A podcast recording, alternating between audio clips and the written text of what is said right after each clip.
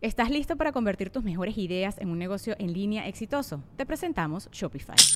Tal vez no lo sabías, pero nuestro podcast More Than Mamis es un negocio y lo empezamos por supuesto para desahogarnos y hablar sobre la maternidad, no para convertirnos en expertas de ventas y del e-commerce. Así que sí, necesitábamos ayuda para vender nuestro merch y poner en marcha nuestra tienda. ¿Y cómo suena con Shopify? Llegó otra venta. Shopify es la plataforma de comercio que está revolucionando millones de negocios en todo el mundo. Ya seas un emprendedor desde tu casa o desde donde sea, Shopify es la única herramienta que necesitas para iniciar, administrar y hacer crecer tu negocio sin dificultades. Con Shopify puedo gestionar pedidos, envíos y pagos desde cualquier lugar, brindándote toda la información y estadísticas de tus ventas al detalle. Regístrate para un periodo de prueba con tan solo un dólar al mes en shopify.com barra sonoro, todo en minúsculas Ve a shopify.com barra sonoro para llevar tu negocio al siguiente nivel. Shopify.com barra sonoro. Welcome to the Listening Time Podcast. Hey, everybody, this is Connor, and you're listening to episode 93 of the Listening Time Podcast. I hope you're all doing well. I'm glad that you're listening, that you're here practicing your uh, English comprehension skills. I know that it's hard to understand native speakers, but you're doing the right thing by getting some practice in with these podcast episodes. And if this podcast has become a little easy for you, and you want to practice with real English, with English spoken fast, then make sure to sign up to become a listening time family member, and you'll get two new advanced episodes every month. And in those episodes, I speak at normal speed, so you have the chance to practice with real English and reach an advanced level of listening. And if you want to ask me questions regarding English or language learning, then become a listening time VIP and you can ask me questions every week and I'll answer them in a weekly Q&A session. So that link is in the episode description below this episode. That's patreon.com slash listening time. And remember to follow me on Facebook as well to get a lot of free English content. The link is also in the description below. All right, in today's episode, I'm going to talk about a few more life lessons uh, that I wanted to share with you. I already talked about a few life lessons uh, a few episodes ago, and I want to share some more with you here today. Hopefully, uh, these are interesting for you. And of course, uh, I think that whether or not they're interesting for you, it's still a good uh, practice for your ears, right? Good practice for your listening.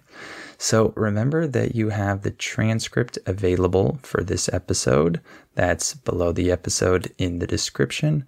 So click on that if you need it and listen to this episode as many times as you need until you can eventually understand everything that I'm saying without using the transcript. And if you like this podcast, please give it a five star rating and a review and share it with anyone else you know who's learning English. All right, let's get started. Are your ears ready? You know what time it is. It's listening time. Okay, let me talk about a few life lessons I've learned. Uh, so, the first one I want to talk about today is to not take your health for granted. In English, when we say that you take something for granted, what we're saying is that you don't appreciate it and you assume that it is automatic or that it will always be there. Okay. So when I say don't take your health for granted, I'm saying don't assume that you'll always have good health and you don't need to worry about it, right? In reality, a lot of us deal with health problems. So younger people have the tendency of thinking that they're not gonna uh, have these problems. They don't need to take care of their body because when you're a teenager or you're in your 20s, um, a lot of the time you don't have these problems. So it's hard to imagine that you ever will have these problems. However, older people know this very well that most of us have some issues with our body as we age. Even if we don't have any serious issues, we still uh, get a little weaker, slower. Um, our body changes as we get older. That's just a fact, unfortunately. So people might take this for granted when they're younger. They might take their health for granted and not take good care of themselves. And then uh, once they get a little bit older, they see the negative consequences of that. So that's something that we should try to avoid. And even when we're young, we should try to uh, stay as healthy as possible and do what we need to do for our body. So, of course, that means eating well. Of course, that means exercising. It means being active and doing things that we know we should do, right? But it goes beyond that. I think that it's not just about eating well and exercising. It's also about uh, taking care of your joints, for example. Your joints are the parts of your body that bend, like your knees and your ankles and things like that.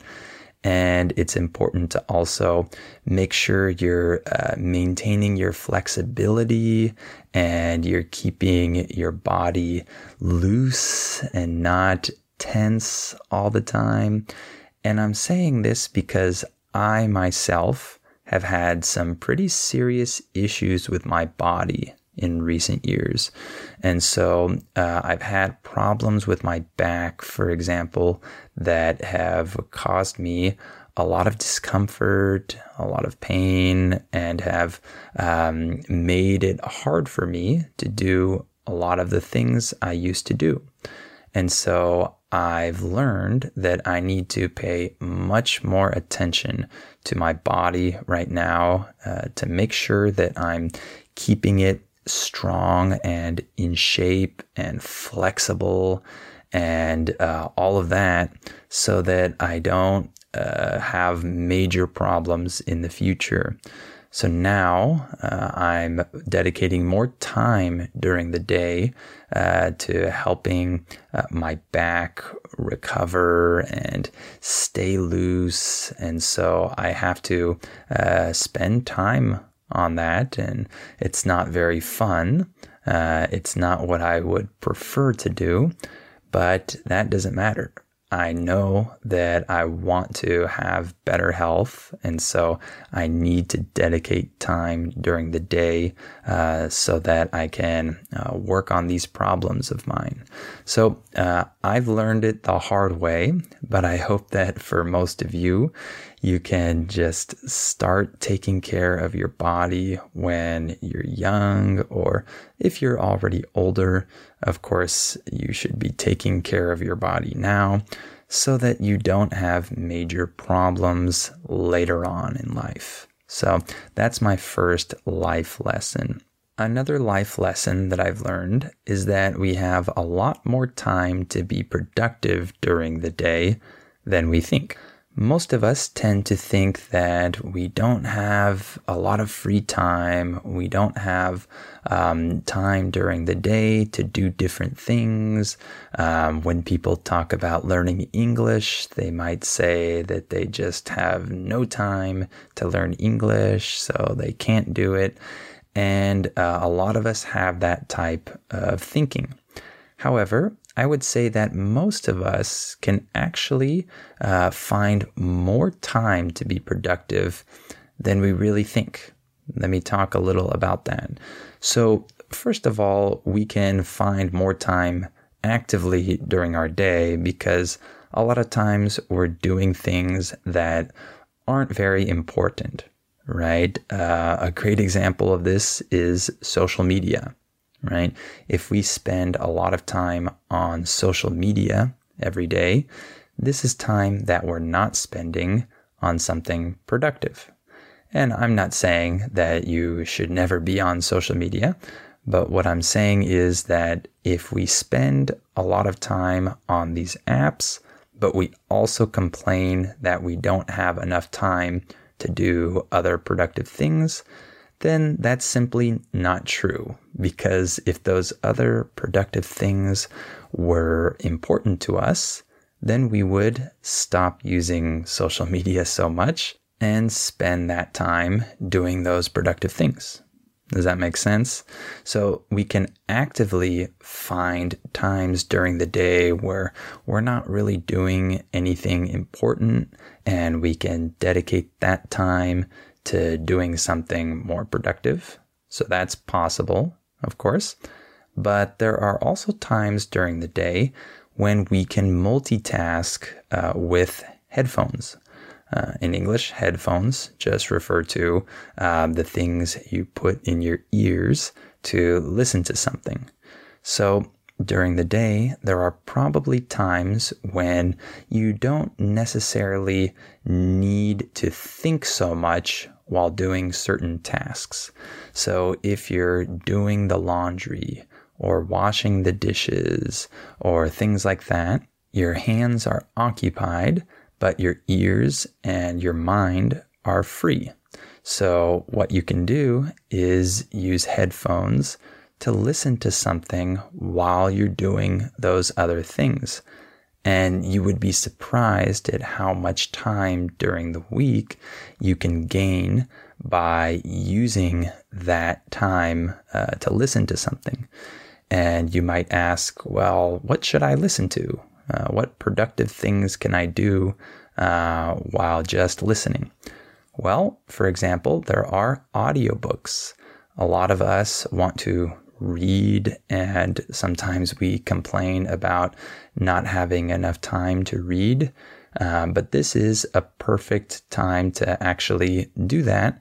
Of course, you're not reading with your eyes, you're listening to the book, but it has basically the same benefits. So you can listen to audiobooks while you're doing these other things, and that will allow you to actually reach your reading goals throughout the year. And another thing you can listen to is podcasts. There are a lot of educational podcasts like this one, for example. You can listen to the Listening Time podcast while you do something else, while you exercise, for example. And you can also just do other language learning activities in general. So, for example, I like to just listen to YouTube videos or listen to random podcasts in the language that I'm learning. And I do this whenever I can multitask, whenever I don't need uh, to use my mind uh, when I'm doing some other task. And so this gives me a lot of time during the week to actually listen to things and be productive like that. So that's how we can um, kind of utilize uh, more time than we think we have. And I've uh, done a lot of this uh, this year so far in 2023. I've been able to listen to, uh, I think, four or almost four audiobooks now. Um, and it's just uh, the middle of February at the time of recording this. So uh, I don't listen to these books all the time uh, during my free time. I actually uh, listen a lot while I'm doing something else, like working out or running or sometimes uh, walking or other things like that. And uh, I've been able to already get through a few books just like this. So that's something that has helped me out a lot so far in 2023. Okay, one other life lesson that I want to talk about is that we have to adapt sometimes. Uh, today, we live in a world that is changing very rapidly, and it's very easy to kind of fall behind. In English, when we say that you fall behind, what we're saying is that you don't stay updated, right? Everyone else moves forward and you stay in the same spot. So you're behind everyone else. So it's easy to fall behind if you have an attitude of, I don't want to change, right? And let me clarify something. I'm not saying that you need to change uh, in every area of your life. There are some things that you definitely shouldn't change and shouldn't adapt. And there are certain things that I uh, value, values of mine, truths that I hold to be true, things like that, that I will never change on. I won't allow those to change just because the world is changing, right? So there are some things that should not change. That's for sure. But in terms of things like innovations and inventions that uh, happen that affect our work, for example, um, a lot of these things are inevitable and we can't do anything to stop these changes. In English, when we say that something is inevitable, what we're saying is that it can't be avoided. It's going to happen no matter what. So, a lot of these changes, uh, these innovations, uh, or things that change that affect our jobs, these things are inevitable. They're going to keep happening. And if we don't uh, adapt, we're going to fall behind and it's going to be hard for us to actually succeed in our industry, right? So, for example, if you're an electrician and uh, you've been an electrician for decades, let's say 20, 30 years, right? If you refuse to update your skills or update your knowledge of the current trends uh, in this field, and you only want to work with tools and devices and methods from the year 1990, for example, then you're probably not going to succeed in 2023 right? You have to uh, adapt and use the new tools, new methods, the things that have been updated, right?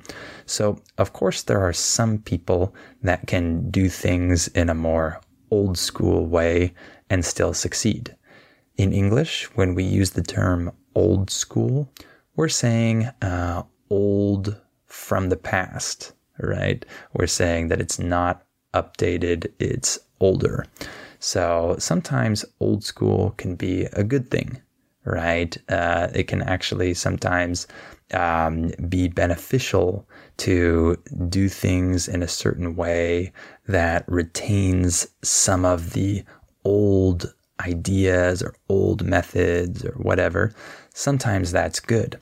But sometimes uh, it's much better to just utilize the new tool if there's a new tool, a new technology that's going to make your job much more efficient, then you simply need to learn that tool or whatever and adapt, right? So I can think of a good example of this.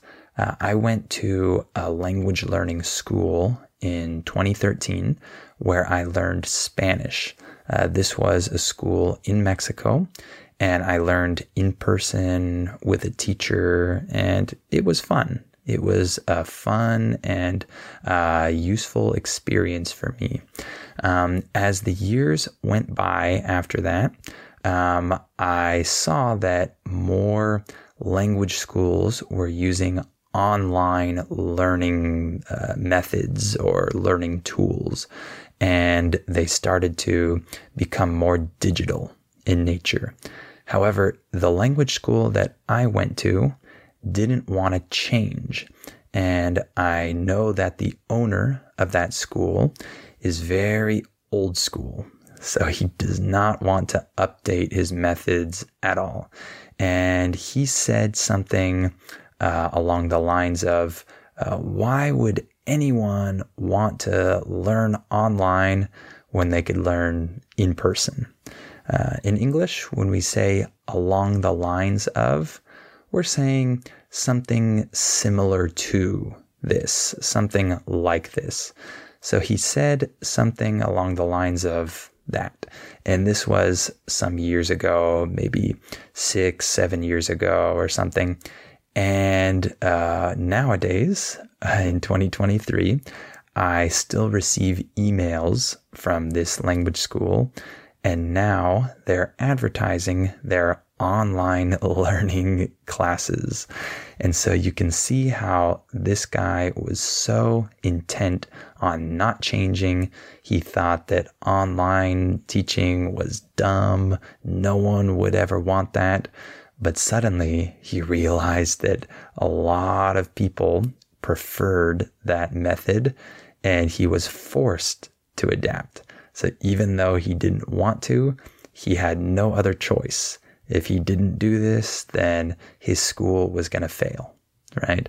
So that's a good example of needing to uh, update yourself uh, in the workplace, in your business, to actually meet the needs of people in our current year, right?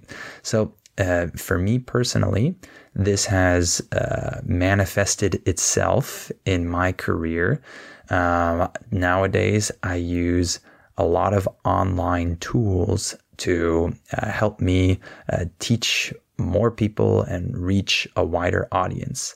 So I use a podcast, uh, YouTube, um, Facebook, Instagram, all these different things that I wouldn't normally like. I'm not the type of person that likes the newest technology or the newest app or whatever. I'm not that type of person. And I definitely don't like social media in general. Um, I don't use social media personally. However, I know that these are tools that are really helpful for someone in my field that wants to reach a lot of people. In English, we use the word field to refer to an industry. So my field is language teaching or language learning. So I know that these tools are really useful for someone in my field.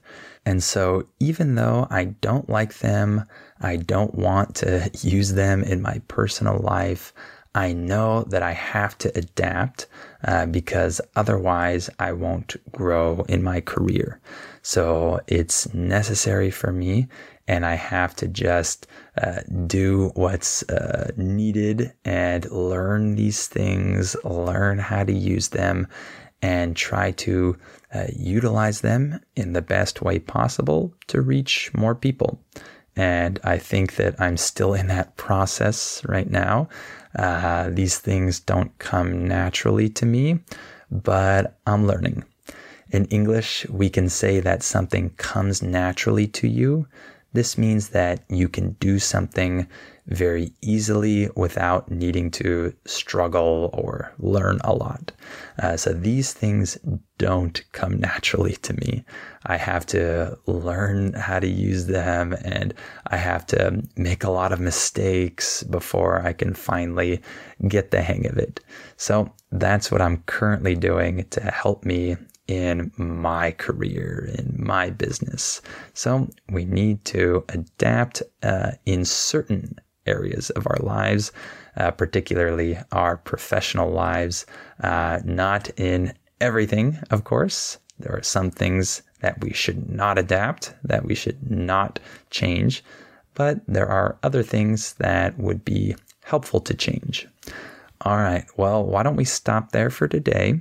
I hope these three life lessons were interesting for you, and I hope that this was good practice for your listening.